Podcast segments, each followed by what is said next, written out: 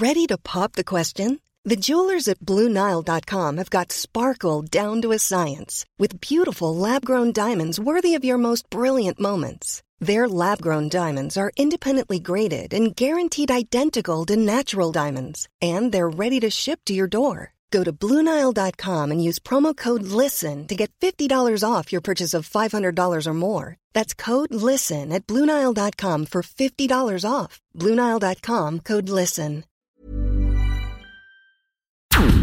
Porque el mundo actual no se entendería sin la economía y los negocios.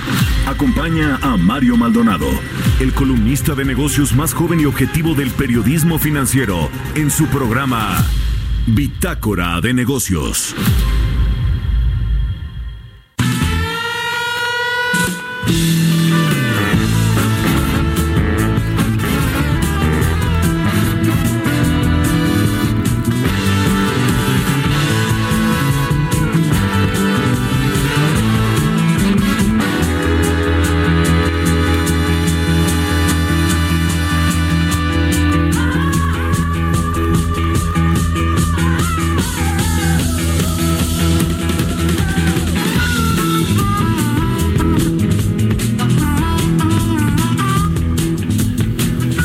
¿Qué tal? ¿Cómo están? Muy buenos días. Bienvenidos a Bitácora de Negocios. Yo soy Mario Maldonado y son las 6 de la mañana con 3 minutos aquí en la Ciudad de México. Hoy es martes, martes 11 de febrero del 2020.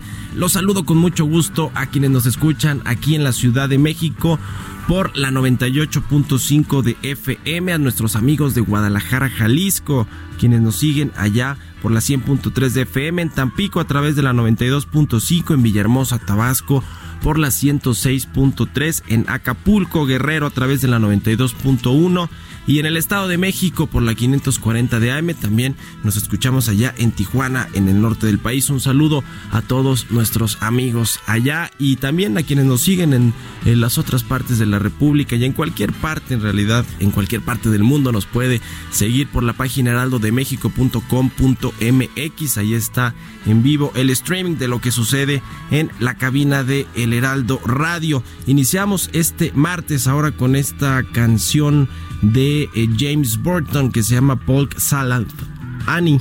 Polk Salad Annie. Esta semana, recuerde, estamos iniciando nuestro programa con alguna canción que tenga que ver con los ganadores de los premios Oscar de este fin de semana. Esta es de la película Le Mans 66 o Ford versus Ferrari, ¿no? Mejor conocida como Ford versus Ferrari. Ganó la mejor edición de sonido y bueno, pues eh, ahí está esta canción. Les cuento que vamos a tener en el programa, vamos a platicar con Ernesto Ofarri, presidente del Grupo Bursamétrica, sobre el dato que dio a conocer ayer el INEGI con respecto a la inversión fija bruta que hila 10 meses a la baja. 10 meses de caídas. ¿Qué nos dice este indicador? Vamos a platicar de eso con Ernesto O'Farrill. Hablaremos también con el Luis Niño de Rivera, el presidente de la Asociación de Bancos de México, sobre la depuración de las comisiones que, bueno, pues ha pedido. ¿Se acuerda que pidió el año pasado en la, en la convención bancaria precisamente el presidente Andrés Manuel López Obrador? Y bueno, Luis Niño de Rivera dice que ya muchos bancos pues han eh, tomado esta solicitud que hizo el presidente y bueno, ya viene además la bancaria. Vamos a platicar de eso con Luis Niño de Rivera y también vamos a hablar con Elías Micha, director general de Talentia MX. Mañana va a comenzar este Parlamento abierto en el Congreso para eh, pues discutir este tema de la regulación o las reformas a las eh, leyes laborales que todavía tienen que ver con el outsourcing o la subcontratación laboral. Así que quédese aquí con nosotros en Bitácora de Negocios. Ya llegó también Roberto Aguilar, nuestro amigo, eh, colaborador, economista, analista. Aquí está y vamos a platicar con él unos minutitos. Así que quédese aquí con nosotros en Bitácora de Negocios. Y mientras tanto le presento el resumen de las noticias más importantes con las que usted tiene que arrancar este martes 11 de febrero.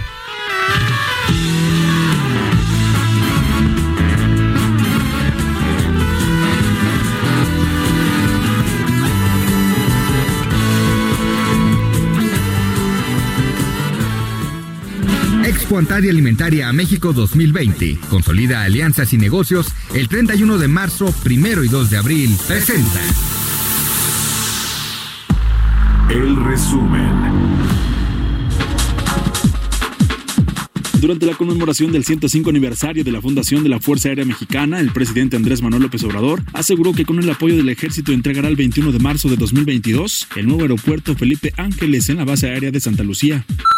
El 21 de marzo de el 2022. Ese día inauguramos. Ese día la Secretaría de la Defensa, los militares le entregan al pueblo de México este extraordinario aeropuerto civil y militar, el mejor aeropuerto de México. La Secretaría de Agricultura y Desarrollo Rural informó que el pasado 7 de febrero se publicó el acuerdo por el que se dan a conocer las reglas de operación para el ejercicio 2020 del programa Producción para el Bienestar, el cual cuenta con un presupuesto de 11 mil millones de pesos. La Confederación Patronal de la República Mexicana hizo un llamado para que el Instituto Nacional Electoral, en donde deberán cambiarse cuatro de sus 11 consejeros a raíz de este y otros procesos, no pierda o vea menoscabada su autonomía. Es Gustavo de Hoyos, presidente de la Coparmex. No debemos olvidar que la Coparmex, junto con muchos otros organismos de la sociedad civil, fue uno de los promotores de la creación de un instituto electoral que no dependiera de la Secretaría de Gobernación y que tuviera plena autonomía e independencia. Existe una estrategia de debilitamiento a través de la reducción presupuestal. Debido a los recortes, el INE estará este año operando con un déficit de 284 millones de pesos el Instituto Mexicano de Ejecutivos de Finanzas propuso que los mexicanos deben tener una pensión universal de 1.500 pesos sin importar su situación laboral para garantizar su bienestar después de retirarse. Grupo BBVA anunció que propondrá la incorporación del empresario mexicano Carlos Salazar Lomelín para su Consejo de Administración Global. Refirió que Salazar Lomelín forma parte del Consejo de Administración de BBVA México desde el año 2005 y su integración al grupo es un claro reconocimiento a la relevancia y peso del país en el grupo financiero global. Bitácora de negocios. Grandes negocios, capacitación especializada y networking para el sector comercial y alimentario. Todo en Expo Antadia Alimentaria México 2020. Forma parte de esta comunidad internacional de empresas y consolida grandes negocios. 31 de marzo, 1 y 2 de abril en Guadalajara. Informes al 5555 809900 y en expoantad.com.mx. Expo Antadia Alimentaria México 2020. Consolida alianzas y negocios el 31 de marzo, 1 y 2 de abril. Presentó.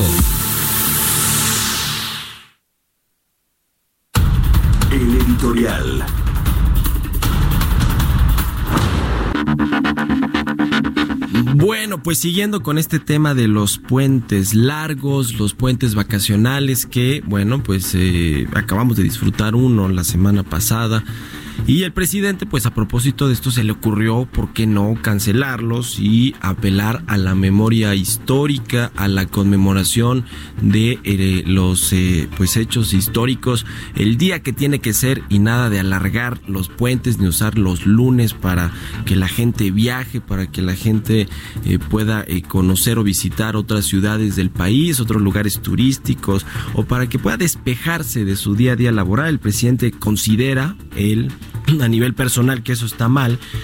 Y bueno, perdón, pues ya decidió que va a cancelarse este asunto de los puentes vacacionales. Miguel Torruco, el secretario federal, dijo que bueno, era, él es uno de los principales promotores o fue y es todavía uno de los promotores de estos puentes largos porque generan realmente una derrama económica para el turismo, generan actividad económica en todos los sentidos, no solo para los hoteles, los turoperadores, los, las aerolíneas, los autobuses, las líneas de autobuses, no, no, para todo mundo, las gasolineras, para la gente que vende en el comercio formal e informal, las tienditas, etcétera, absolutamente todos es una derrama económica para todo mundo. Y lo que pasa aquí es que, bueno, pues el presidente a estas alturas ya como vamos, pues yo creo que debería de gobernar sin gabinete económico, sin gabinete eh, eh, en muchos sentidos, pero lo que tiene que ver con el gabinete económico, porque nadie, pues no le hace caso a nadie, el, el secretario de Turismo, que es quien sabe de turismo, quien tiene experiencia en el sector, le dijo que esa intención de cancelar los puentes largos era una mala idea. Y lo mismo le dijo Alfonso Romo, el jefe de la oficina de la presidencia, que bueno, pues parece que a él eh, no solo no lo escucha, sino que le gusta salir pues a desmentirlo públicamente o a contravenirlo públicamente. Se, finalmente se conformó ya un se conformó ahí pues un comité para analizar estos temas y hacerle propuestas al presidente una vez que pues salga con alguna ocurrencia como pasó aquella vez en la mañanera, pues este comité le va a proponer cosas en pro de la economía, en pro de los empleos, en pro de la inversión y bueno, lo que queda claro es que se van a cancelar los puentes largos, los fines de semana largos, como ya lo dijo el presidente por decreto presidencial, porque así maneja el presidente de la administración pública desde el, desde el Ejecutivo Federal. Y lo que le queda, pues al, a los secretarios que pues, le, dice al presidente, yo soy el secretario, pero si no me quiere hacer caso, pues a ver si, si me ayuda con estos nuevos puentes para reemplazar las fechas cívico-históricas. Es decir, se propuso un nuevo calendario de puentes que todavía no se da a conocer. Es decir,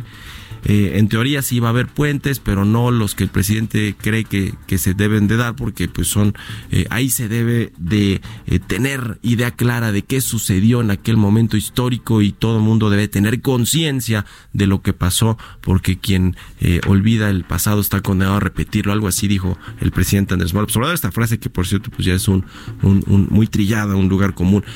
En fin, pues ahí está el presidente que gobierna, el presidente todopoderoso que gobierna aún eh, pues sin lo que le recomiendan sus funcionarios más cercanos, es decir, su gabinete legal y ampliado. Ahí está. Usted tiene la mejor opinión, como siempre puede compartirnoslas. Aquí escríbanos a mi cuenta personal, arroba Mario Mal en Twitter o a la cuenta de El Heraldo de México, arroba Heraldo de México. 6 de la mañana con 12 minutos. Mercados bursátiles. Roberto Aguilar ya está en la cabina del Heraldo Radio. ¿Cómo estás, mi querido Robert? Muy buenos días. ¿Qué tal, Mario? Muy buenos días. Pues fíjate que aquí actualizando la información referente al coronavirus y es importante comentar que pese a que ya alcanzamos, eh, o China ya reportó más de mil decesos por esta contingencia, pues se está estadísticamente se está anunciando un descenso diario de nuevos casos, aunque también al mismo tiempo la Organización Mundial de eh, la Salud advirtió que la propagación de los casos fuera de China podría ser la chispa así que se termine convirtiendo en un fuego mayor. Sin embargo, los mercados financieros, Mario, pues están ya prácticamente, diría yo, eh, descontando esta situación y ya tenemos, por ejemplo, que los futuros de las bolsas de Estados Unidos pues están tocando máximos nuevamente y, bueno también el petróleo subiendo las bolsas europeas de, por el mismo camino y también las asiáticas. Así es que hoy podríamos esperar un repunte importante en los mercados que hay que comentarlo Mario. También han, pues eh, minimizado eh, pudiera ser la palabra para describir esto, la situación de eh, del coronavirus, a pesar de que cada vez hay más evidencias acerca de lo que pudiera eh, ocasionar estas advertencias incluso de la Organización Mundial de la Salud. Y ayer te decía, por ejemplo, que se actualizó la cifra a 1016 personas, se alcanzaron 42.638 casos de infección y 3.996 pacientes infectados ya fueron dados de alta después de su recuperación. De hecho, la las provincias donde surgió el virus incrementaron sus medidas de contingencia y el Banco de Desarrollo de China otorgó préstamos de emergencia por 2.900 millones de dólares a empresas dedicadas a la fabricación y compra de suministros de prevención y control del virus que son eh, que bueno pues tanto necesitan esta coyuntura y también a los constructores de los dos hospitales provisionales en la provincia de Wuhan. Y de hecho la Organización Mundial de la Salud alertó sobre casos de transmisión directa del coronavirus por personas sin antecedentes de viaje a China. Esto principalmente en Francia y Reino Unido y también bueno que la eh, explicó o más bien anunció este organismo que un grupo de expertos arribó a China para apoyar justamente las investigaciones del virus. Y te comentaba los mercados bueno pues ayer el Standard Poor's y el Nasdaq cerraron en niveles récords hoy ya también los futuros están marcando un nivel récord. Y bueno pues también tiene que ver por el tema de eh, esta situación de los resultados de ganancias de impulsadas por empresas como Amazon Microsoft y Alphabet. Ayer las acciones también de, Tesla subieron 3% después de que su fábrica en Shanghái reanudó la producción, mientras que la taiwanesa Foxconn, fabricante del iPhone, retomó las labores de su planta clave en China con el 10% de su fuerza laboral. Algunos están progresivamente regresando a las actividades, otros están todavía en un proceso de pues adecuación de sus tiempos, pero bueno, se están reiniciando estas cadenas de suministro. Y un importante funcionario de la Reserva Federal dijo que si bien la economía de China probablemente se va a desacelerar ante al menos un par de trimestres debido a la epidemia del coronavirus, el impacto en Estados Unidos ha sido limitado dijo todavía no hemos visto mucho, el impacto más importante sería a través de la confianza y eso tampoco lo hemos visto todavía, dijo la presidenta del Banco de la Reserva Federal de San Francisco. Los precios del petróleo cayeron ayer a su menor nivel desde diciembre de 2018, sin embargo ya están subiendo 1%.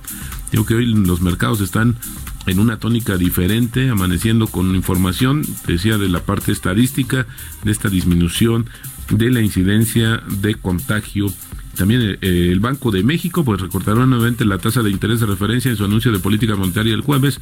Esto, esto lo mostró también un nuevo sondeo de Reuters.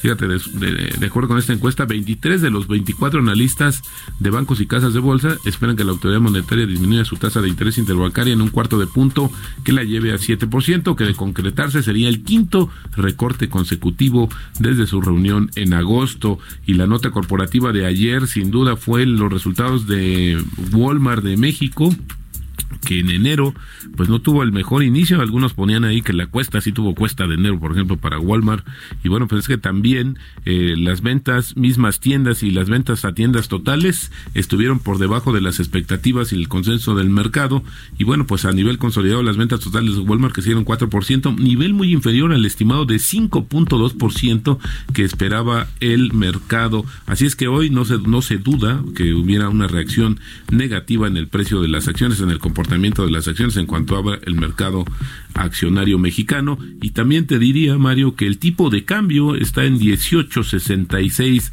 Así es como está cotizando nuestra moneda, y en línea también con este mayor optimismo de los mercados financieros. A ver si qué tan duradero puede ser y qué tan eh, sólidas son estas interpretaciones estadísticas como para pensar que ya pudiera iniciarse un descenso en la transmisión del virus, del coronavirus, que, bueno, pues que está haciendo mella a la economía, a la segunda economía más importante del mundo, que es la economía china, Mario. Y también sale el dato de actividad industrial muy temprano hoy, en diciembre, baja 1% respecto al mismo mes del año anterior y también diciembre respecto a noviembre, una caída de 0.3%. Ahí lo que vemos muy importante la actividad industrial es el componente de la construcción que fue el que reportó la mayor caída en esta medición.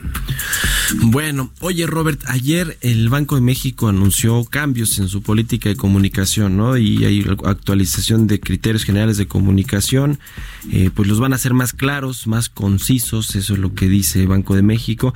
Y sabes que me recordó esto, ¿te acuerdas que en algún momento Gerardo Esquivel, yo creo que es el rebelde, rebelde de la Junta de Gobierno de Banco de México, se había quejado de cómo se publicaban los, los, comunicados, puesto que él decía que hacía que el mercado, que los inversionistas, los analistas infirieran eh, cosas a partir de cómo se comunicaba, ¿no? Es decir, una expectativa, por ejemplo, del tema de la inflación o de, o de criterios económicos importantes. Me imagino que le hicieron caso a Gerardo Esquivel y cambiaron los criterios de, de la política de comunicación. Fíjate que ayer fue muy escueto el comunicado que mandó el Banco de México porque pues no precisa la fecha a partir de cuándo serán estos cambios y de darse así sería uno de los el segundo más importante porque te recordarás que hace poco más de un año el Banco de México decidió por ejemplo eh, dar a conocer el nombre de los de, los miembros de la Junta de Gobierno cómo votaban. También se dio a conocer en inglés que era algo que no se daba no se daba a conocer la decisión de la de, la política monetaria la minuta de la política monetaria. Así es que hoy cuando nos dicen que sea más claro, pues la verdad es que había que generar un poco de expectativa, ver en qué manera se va a manejar el Banco de México para sus comentarios. Ahora, al igual que cualquier banco central en el mundo, Mario, pues estos también están en un término de expectativas, es lo que dice la lectura que le da el mercado, lo que dice entre líneas. Bueno, incluso este cuando hacen un análisis de las decisiones de política monetaria, he visto, por ejemplo, que cuentan eh, cuántas veces mencionan una palabra, si ahora la mencionaron y antes no, en, fin, es una, eh, es una cuestión donde varios, eh, pues el mercado está pendiente de ver cuáles son o descifrar los siguientes pasos en términos de política monetaria, por lo menos en la primera de este año, en, el caso de México, no hay mucho que comentar, pero sin embargo, lo que se diga posteriormente, ver cuál es la línea que seguiría la política monetaria en México, que te digo que es igual que lo que sucede en otros países. De hecho, hasta hay una aplicación, Mario, hay una especie de juego donde tú empiezas a modificar algunos, algunas variables y tú decides la política monetaria. Es una cosa muy interesante, ya no lo comentaré. No, y además si algo cambió con la llegada de Gerardo Esquivel y Jonathan Heath es que la comunicación de ellos, porque son súper tuiteros, ¿no? Y comunican todo lo que quieren en sus cuentas de Twitter, eso sí. Yo creo que eso tiene una incidencia, por supuesto que sí, porque a pesar de que digan que son opiniones personales y que un, eh, retuitearlas no significa que estén de acuerdo con ellas, pues la verdad es que creo que esa, esa cuestión sí ha dado mucho, se ha abierto el, el, Banco de mí con muchos sentidos. Bueno, pues hablando de Twitter, siga a Roberto Aguilar, arroba AH. Roberto AH, así es. Roberto AH. Muy bien, gracias Roberto. 6 de la mañana con 21 minutos, vámonos a otra cosa. Mario Maldonado en Bitácora de Negocios. Está en la línea telefónica Ernesto Ofarri, presidente del grupo Bursamétrica. ¿Cómo estás, mi querido Ernesto? Muy buenos días. ¿Qué tal, Mario? ¿Cómo te va? Muy buenos días a todos. Bien, gracias. Hoy ayer se dio a conocer este indicador de la inversión fija bruta para el mes de noviembre, un dato malo que bueno, ya se esperaba, pero pues lo, lo interesante es que pues se lleva 10 meses ya al hilo, ¿no? Con una baja 5.1% eh, eh, de caída ah, interanual y bueno, pues nos pone casi casi en niveles eh, o, o, que no caía la inversión fija bruta este indicador desde el 2008, 2009, ¿no? Cuando sí había crisis económica. Así es el, dato que conocimos ayer es el de noviembre. y en términos anuales es una caída de poco más del 2%. Eh, el último dato que teníamos era el de octubre, con una caída del 8.9% anual.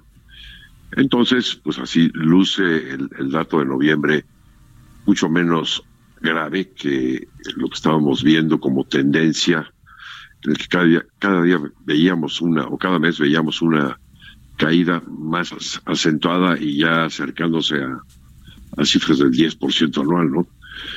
Eh, ¿qué, es lo que estamos viendo al interior de este dato? Que se está moderando la, la baja tanto en los indicadores de, maquinaria y equipo, la baja es del 2,5% anual en este renglón, y también se está moderando la caída en la inversión en, construcción. ¿no? Ahora, es, es un, un, dato muy, muy relevante, dado que pues el principal motor de cualquier economía es el gasto de inversión. Entonces, eh, pues por lo menos estar viendo que la, que la caída va perdiendo fuerza, eh, pues ya es algo esperanzador, ¿no? Probablemente estemos llegando o tocando fondo en, este rubro. Pues sí, son datos del 2019 que bueno, pues así eh, los va publicando el INEGI y que y pues ya nos dan cuenta de lo que lo que fue un año muy complicado en términos económicos. Aquí lo que hay que pensar es ver hacia adelante si se va a reactivar la, la actividad económica, la inversión eh, eh, en particular. El problema es que no se ve como que muy claro que con estos proyectos de infraestructura y con lo que se vaya a anunciar ahora por parte de Pemex y de la CFE en este sector energético, pues se regrese como que muy rápida la confianza, ¿no? Es decir, esta, esta inversión, eh, eh, la confianza, incluso el, dato de confianza empresarial que también publicó hace eh, la semana pasada, si no me equivoco, el INEGI, pues tampoco nos daba cuenta de que venían mejor, muchos mejores tiempos, porque ese dato de confianza empresarial, pues se da para los siguientes 12 meses. Así es. Eh, si, si el gobierno tiene una oportunidad, yo diría una de las últimas oportunidades que tenemos eh, para restablecer la confianza en eh, este anuncio tan esperado para este mes de los proyectos de infraestructura, pero para el sector de energía. Eh, se ha filtrado que son alrededor de 137 proyectos, que la suma de, de los mismos en cuanto a monto de inversión supera los 100 mil millones de dólares, pero pues como el propio jefe de la oficina de la presidencia, el señor Alfonso Romo, manifestó, probablemente vengan muy pocos o ningún proyecto tipo farm out, que pues, son los que, por ejemplo, podrían restablecer la confianza, las rondas eh, de licitaciones petroleras también, o en el, campo de la energía, pues a ver qué, qué proyectos podríamos tener en cuanto a energía limpia. Otro rubro muy importante que eh, pues incluso hemos hecho una propuesta concreta es el de almacenamiento en cuanto a energía. sí. México realmente es muy vulnerable porque no tenemos una capacidad instalada de almacenamiento de energía, por ejemplo, en gasolinas o en gas natural, incluso turbocina. Eh, los eh, inventarios que se tienen no llegan a más de dos o tres días. Sí, sí, sí. En turbocina es un, y medio días, por ejemplo. Sí, seguramente vendrán ahí anuncios. Eh, oye, te quiero preguntar, nos vamos en un minutito al corte, Ernesto, sobre lo que escribiste ayer del superpeso, si está de regreso o no este asunto de, del peso que pues se mantiene fuerte con respecto al dólar a pesar de pues toda esta incertidumbre y volatilidad que hay en los mercados financieros. Sí, hay una serie de factores que han favorecido a que el tipo de cambio vaya bajando, es decir, que el, el superpeso se vaya fortaleciendo. La semana pasada vimos incluso cotizaciones de 18.53 pesos por dólar, ¿no? Una de las principales es lo que están haciendo los bancos centrales desarrollados, que han estado bajando tasas de interés, incluso hay algunos bancos centrales que están otra vez con programas de creación de dinero, como es el Banco de Japón o el Banco del Euro, eso genera una liquidez a nivel global y parte de esa liquidez se va a mercados emergentes como México. Eh, un segundo factor que me parece relevante es que pues el gobierno hasta cierto punto ha mantenido una disciplina fiscal, se generó un superávit superior al 1% del PIB y, y eso genera confianza y además una menor demanda de recursos por parte del gobierno. En tercer lugar, me parece que tenemos una tasa de interés, eh, la tasa de referencia del Banco de México, de las más altas del mundo en términos reales. Eh, nos gana el Banco Central de Turquía, el Banco Central de Argentina, bueno, que son economías que realmente están en circunstancias muy distintas a la nuestra. Sí. Y bueno, pues esa tasa de interés alta, pues también genera flujos hacia el, peso mexicano. El problema es qué tan duradero será esta situación de fortalecimiento del peso. A nosotros nos parece que es, que es relativa, que es temporal, dado que tenemos enfrente o, arriba la espada de Damocles de las calificadoras que nos tienen en perspectiva negativa, tanto Standard Poor's como Moody's, y que en cualquier momento pueden disparar el gatillo y generar que pues esta circunstancia de estabilidad pues termine. Sí, salida de, capitales por políticas de los fondos de inversión, porque cuando un país no tiene grado de inversión o va perdiendo la calificación crediticia, pues tienen que, que salirse, irse a buscar otros, eh, eh otros activos, otros gobiernos, otros, eh, en fin, otras empresas incluso. Muchas gracias, mi querido Ernesto Farril, por habernos tomado la llamada, como siempre, este día. Gracias a usted, Mario. Hasta luego, Ernesto Farrell, presidente del Grupo Bursamétrica. Vamos a hacer una pausa, son las 6 de la mañana con 28 minutos. Estamos en El Heraldo Radio, en Bitácora de Negocios. Ya volvemos. Continuamos en un momento con la información más relevante del mundo financiero en Bitácora de Negocios con Mario Maldonado. Regresamos. Estamos de vuelta en Bitácora de Negocios con Mario Maldonado. Entrevista.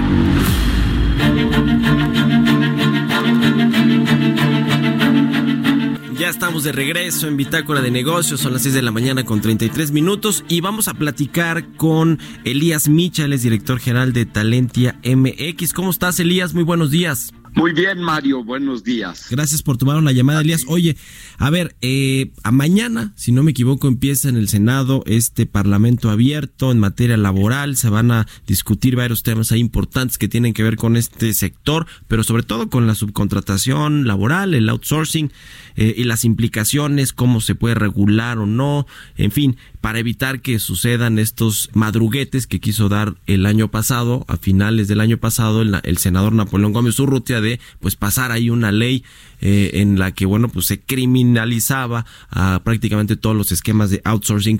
platícanos ustedes porque van a estar ahí presentes, ¿no? Así es, Mario. Pues mañana es un día importante para el tema de la subcontratación porque pues, va a haber un foro muy importante, interesante, participa mucha gente eh, eh, importante.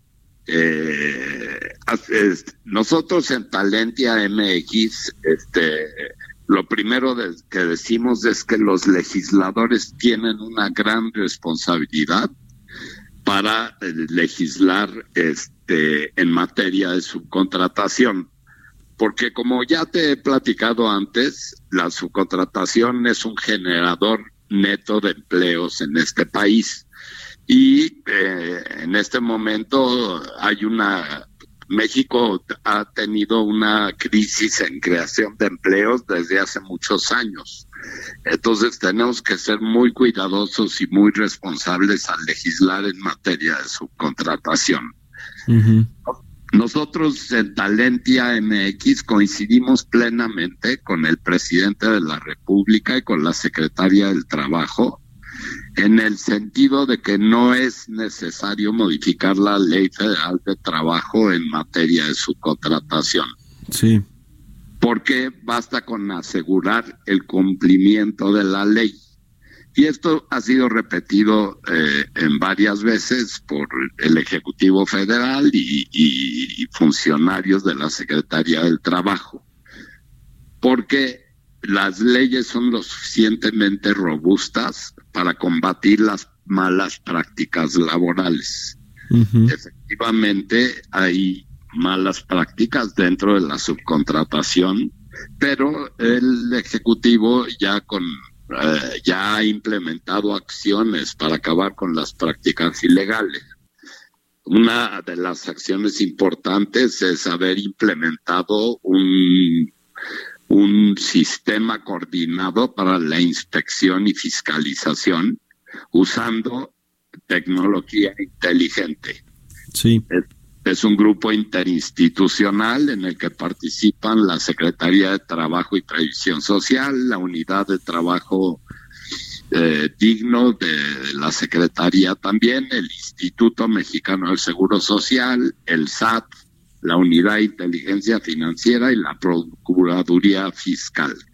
Y nosotros estamos convencidos, yo te lo digo, yo soy doctor en matemáticas, que con fiscalización inteligente y con otras medidas, o sea, esto quiere decir utilizando herramientas tecnológicas modernas como inteligencia artificial eh, y otras medidas que ha tomado el gobierno, como son la miscelánea fiscal, en, en la que el, contratante de los servicios de outsourcing debe de retener a contratista el 6% del 16% del IVA, se cierra la pinza para estas malas prácticas. Sí. Eh, ah, oye, ayer, ayer se reunió eh, Ricardo Monreal, el, senador, el presidente de la Junta de Coordinación Política del Senado, con empresarios, eso dijo, no mencionó a los empresarios, pero bueno, pues él, él trae también ahí el tema, ¿no? Para discutirlo, eh, incluso dicen que pues se ha enfrentado ahí con Napoleón Gómez Urrutia, en fin, por, por pues el, el, nivel de rudeza que quiere poner el, el, el ex dirigente del sindicato minero.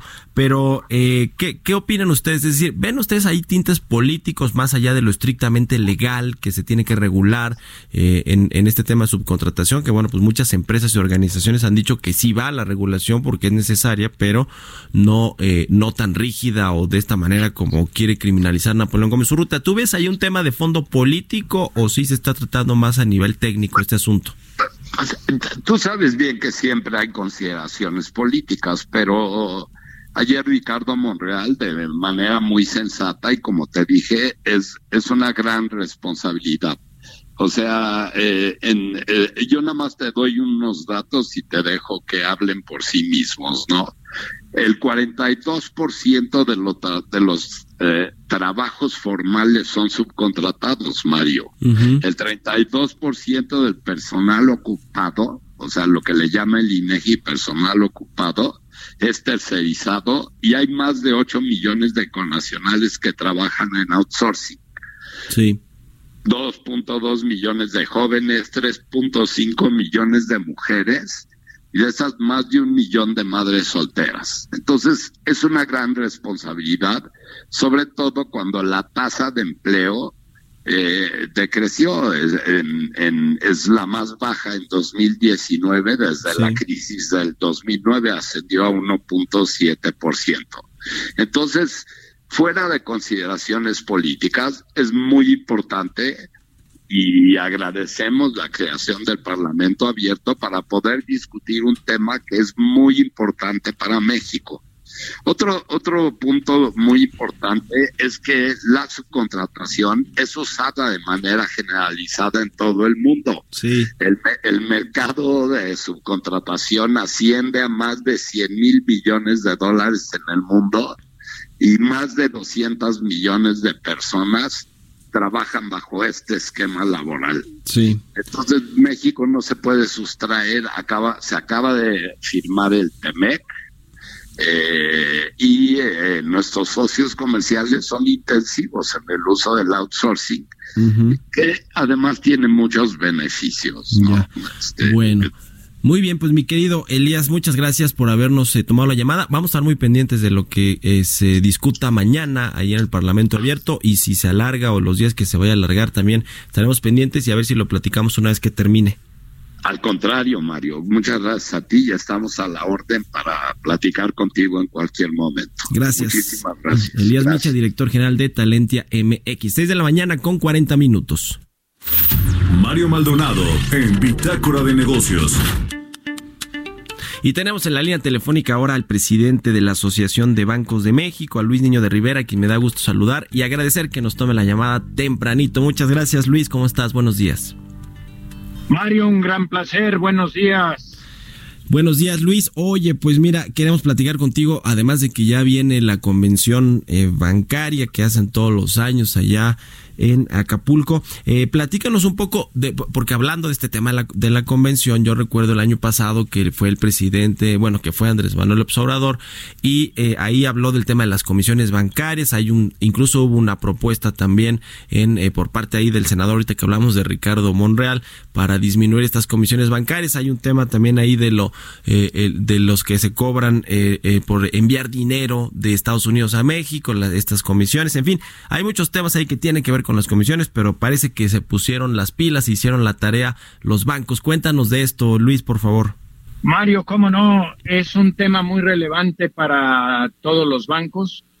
Hemos trabajado durante todo 2019 con Banco de México y dentro de la asociación para depurar las comisiones, eh, para hacerlas más transparentes y más eh, accesibles a los eh, clientes de la banca para que quede claro por qué se le cobra y cuánto se le cobra. Eh, estamos reduciendo de miles de comisiones que teníamos registradas con Banco de México a cientos de comisiones. Cada banco está haciendo su propio trabajo y en la convención vamos a anunciar el conjunto de toda la banca eh, cómo quedó en este tema. Es muy importante señalar que a partir del 8 de noviembre de 2018, cuando presentó el senador Monreal su iniciativa, nos pusimos a trabajar, hemos venido dialogando con el Senado y con Banco de México, eh, internamente con los bancos, con la Comisión Nacional Bancaria, para hacer esto mucho más eficiente para todo el mundo. Por otro lado, el presidente señaló el año pasado en la convención, el día 22 de marzo, en Acapulco, el tema de las comisiones sobre las remesas. Sí. Las, las remesas, como tú sabes, son un tema muy relevante para la economía del país. El año pasado llegaron 36 mil millones de dólares de eh, fuera, principalmente de Estados Unidos. Las comisiones de remesas están divididas en tres eh, la ventanilla donde entrega el que envía en Estados Unidos se queda con el 50% de la comisión, el 30% se lo queda a la empresa agregadora, la que suma todos los recursos que llegan a esas ventanillas, y después el 20% se le entrega a la entidad que le llega el dinero, le hace llegar el dinero al beneficiario en México. O sea, solo el 20% de las comisiones se quedan en México y no son solamente de bancos, hay comercios y hay otras empresas este, financieras que eh, entregan remesas a los beneficiarios. Por lo tanto, la competencia en Estados Unidos para mandar remesas a México es muy grande. Hay 44 empresas en Estados Unidos que son remesadoras. Por lo tanto, el corredor más importante de remesas en el mundo es Estados Unidos y México. Aunque México no sea el país que más dinero recibe en el mundo, sí es el corredor más relevante. Por consiguiente, las remesas son las más bajas, las comisiones son las más bajas que hay en los países del G20, por abajo de China, de India y de todos los demás países que reciben remesas. Sí. Oye, eh, Luis, quiero preguntarte ahora sobre el tema de, eh, bueno, además de si nos quieres contar qué otras cosas sorpresas se van a anunciar allá en la convención bancaria, te lo agradecería, pero quiero preguntar sobre este tema, la propuesta del presidente del Banco del Bienestar de crear nuevas sucursales físicas para llevar eh, los apoyos sociales a, pues a todas a todas los lugares y todas las ciudades y estados de la República. Ustedes iban a presentarle una propuesta también al presidente que no fuera tan costosa como hacer o desarrollar y construir las sucursales, las 2.700. ¿Cómo va esta propuesta? ¿Va a haber algo ahí de lo que vayan a anunciar también en la, en la convención bancaria? En fin. Hemos dialogado estrechamente con Ranat Salazar, el director general de Banco del Bienestar, para ver la manera de complementar el trabajo que van a hacer ellos y que están haciendo eh, hemos hablado también con Gabriel García, que es eh, el responsable de los eh, programas sociales y la distribución de los recursos, de cómo ayudar en esto de parte de la banca comercial. el presidente ha anunciado que quiere construir sucursales y eso está muy bien para Banco del Bienestar y los propósitos que persigue nosotros en la banca comercial le hemos ofrecido apoyo para hacer tres cosas. En los lugares donde sea conveniente abrir más sucursales, en donde el costo sea muy elevado para poner la infraestructura física, tecnológica y humana que se necesita para una sucursal, pues eh, llevar alternativas, por ejemplo, cajeros automáticos o corresponsales bancarios. El tema más relevante en todo este esquema de distribución de apoyos sociales tiene que ver con telecomunicaciones. Para poder utilizar una terminal punto de venta, un cajero automático, abrir una sucursal o montar un corresponsal, es indispensable tener telecomunicaciones. Entonces, trabajamos en eso también para poder, para poder eh, resolver la operatividad en línea de manera digital con cada banco. Ese trabajo ya lo venimos realizando, le hemos hecho planteamientos a Banco del Bienestar, a Gabriel García y al señor presidente, eh, y estamos todos los días buscando soluciones adecuadas para el país y para estas comunidades que están en lugares remotos. Ya. Bueno, muy bien, pues muchas gracias, eh, querido Luis Niño de Rivera, eh, presidente de la Asociación de Bancos de México, por tomarnos la llamada y estamos pendientes, si no hablamos eh, hasta entonces, pues de la convención bancaria y por allá nos vemos, la 83 convención bancaria. Muy buenos días. Mario, siempre un placer estar contigo y con tu audiencia y con mucho gusto te esperamos en Acapulco el 12 y 13 de marzo. 12 y 13 de marzo. Gracias Luis, muy buenos días, 6 con 48 minutos. Historias empresariales. Oiga, y cambiando de temas, pero que tienen que ver con la tecnología, con la tecnología, pero del gigante de Mountain View, California, que se llama Google, que festeja eh, pues eh, con su popular herramienta de, de, navegación Google Maps 15 años. Y de todo esto nos platica Giovanna Torres en la siguiente cápsula.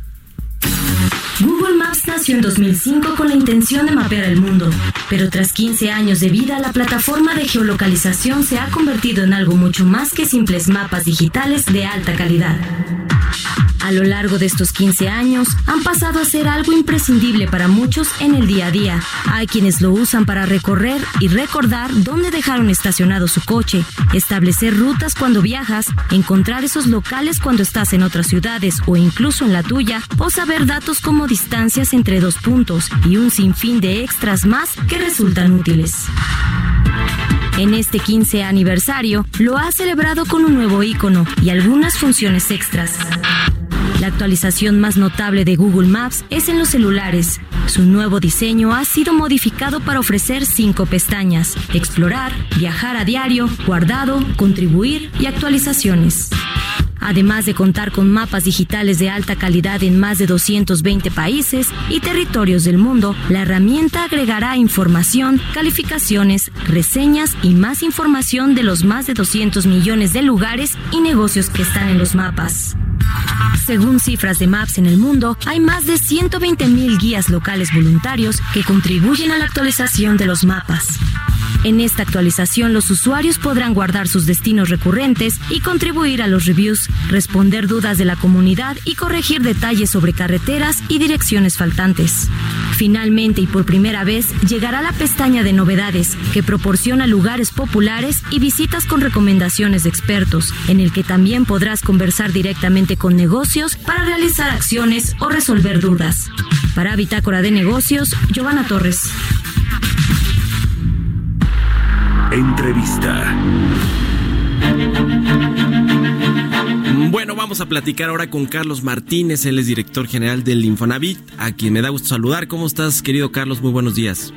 Muy bien, Mario, buenos días, qué gusto. Igualmente, gracias por tomar la llamada, como siempre, aquí en Bitácora de Negocios. Oye, queremos platicar contigo por, por lo que eh, pues se, dijo recientemente ahí, esta eh, necesaria reforma al sistema de pensiones que se tiene que hacer. Y bueno, hay una propuesta ahí de la CONSAR en la que se tomen eh, parte de estas aportaciones que hacen los trabajadores a las cuentas del Infonavit, a sus, la subcuenta del Infonavit, y que bueno, esto se tome finalmente en su pensión. Ustedes ya también dijeron ahí, oye, no, no, no, eso es como para otra cosa, ¿no? Cuéntanos un poquito de este tema, si ya lo habían platicado con ellos, con la CONSAR, o qué, qué eh, digamos, qué va a pasar con este asunto, porque yo creo que a la gente que tiene un crédito al Infonavit o que tiene ahí pues la posibilidad de tomar un crédito, pues ya le, llamó la atención.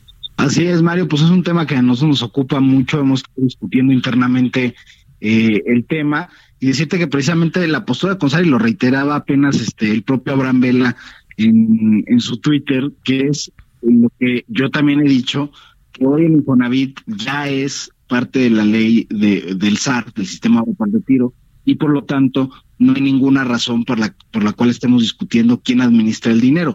Ya hoy el trabajador que ahorra en el Infonavit y no toma un crédito al final de su vida laboral, se le anexa a su afore, o eso sucederá a aquellos que están bajo la ley del 97 y tienen un aporte. El, el tema son con los que están antes de la ley del 97, luego al Infonavit y cobrar un cheque entero sobre su sobre lo que había en la cuenta de vivienda, independientemente de lo que suceda en la parte de retiro. Eh, nomás para poner un ejemplo, el año pasado pagamos 20 mil millones de pesos a 223 mil trabajadores que estaban en este supuesto. Pero hacia adelante, los de la generación Afore, ahí no hay duda, es parte del Afore ya hoy el, Infonavit cuando no lo usas para crédito. Y en ese sentido creo que se tiene que ver de forma integral cómo se constituye el ahorro obligatorio. Seis y medio por ciento son las cuotas de cesantía y vejez retiro, y luego tienes el cinco por ciento Infonavit, y cada una tiene reglas de salida para el trabajador. La primera cuenta, pues tiene reglas de salida cuando te casas o cuando tienes un desempleo. Y la regla de salida del fondo de ahorro de la vivienda es precisamente un crédito hipotecario y eso da mayor libertad al trabajador de usar su ahorro obligatorio y también le da una posibilidad de tener riesgos y rendimientos distintos en cada uno de los fondos. Entonces, digamos que no, no va a haber cambios, no va a haber cosas extraordinarias en, en, en lo que tiene que ver con la subcuenta de vivienda. Yo adelantaría que, que no, Mario, que más bien lo que tenemos que discutir es, un número uno, cómo generas mayor aportación total, eh, no quién administra el dinero. Eh, dos, cómo maximizas el patrimonio final del trabajador, ya sea en activos físicos como una casa, pero también en la parte eh, de ahorro. Eh, y eso te tiene que dar la fórmula para que el trabajador sea el beneficiario. Si no, pues es una discusión meramente sectorial de, ay, yo administro mejor, no, yo administro mejor. Esa discusión, la verdad es que se acaba volviendo mezquina y sobre todo le da la espalda a lo que le interesa verdaderamente al trabajador, que es constituir mayor patrimonio. Oye, dentro de esta eh, reforma o de estos ajustes que se quieren hacer al sistema de pensiones, quiero preguntarte, esta propuesta que está por parte de las AFORES de reducir las semanas de cotización de 1.150 a 750 eh, eh, que pide la ley para obtener una pensión, ¿tú cómo la ves? ¿O, le va afectar algo al, al, al, al, Infonavit, digamos, al quien está cotizando ahí y, y tiene un crédito o etcétera? Yo creo que una propuesta de esa naturaleza es, esa sí es benéfica para el trabajador, porque al final, finalmente lo que se reconoce es cómo realmente funciona el, el, mercado laboral. Hay muy pocos trabajadores que van a alcanzar las 1.250 semanas, pero hay muchos trabajadores que se encuentran entre 750 y 1.250 semanas y que eh, hoy no alcanzarían eh, esas, eh, esa, esa pensión. Entonces yo creo que es importante que no asumamos el error que se cometió en el 97, que era asumir que el mercado laboral eh, iba a ser, se iba a adaptar a la ley. Más bien ahora tenemos que ver, ya después de una experiencia de, muchos años, tenemos que adaptar la ley a lo que sucede realmente en el mercado laboral. El otro reto, por supuesto, es cómo incorporas a aquellos trabajadores que son eh, formales, fiscales, es decir, que pues, están bajo contratos honorarios y demás, pagan sus impuestos, pero no están en regímenes de seguridad social. Eh, o sea, tenemos que pensar más bien en cómo cambió el mercado laboral y sobre el nuevo mercado laboral es que se está diseñando esta, esta reforma. Sí, ya. Bueno, muy bien. Oye, nos comió el tiempo ahora sí, mi querido Carlos, pero te agradezco como siempre que nos hayas tomado la llamada aquí en Bitácora de Negocios. Mil gracias, Mario. Como siempre, me da mucho gusto hablar contigo. Un abrazo, Carlos Martínez, director general del Infonavit. Pues con esto llegamos al final de Bitácora de Negocios. Le agradezco mucho que nos haya acompañado este martes. Lo dejamos en los micrófonos con Sergio Sarmiento y Guadalupe Juárez. Y nos escuchamos mañana a las seis de la mañana. Buenos días.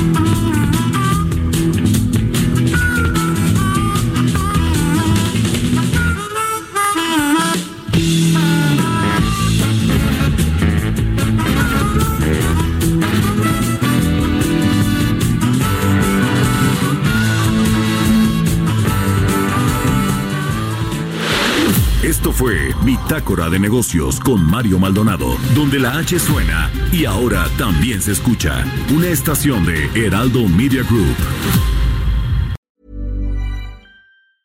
Planning for your next trip? Elevate your travel style with Quince. Quince has all the jet setting essentials you'll want for your next getaway, like European linen, premium luggage options, buttery soft Italian leather bags, and so much more. And is all priced at 50 to 80% less than similar brands. Plus, Quince only works with factories that use safe and ethical manufacturing practices.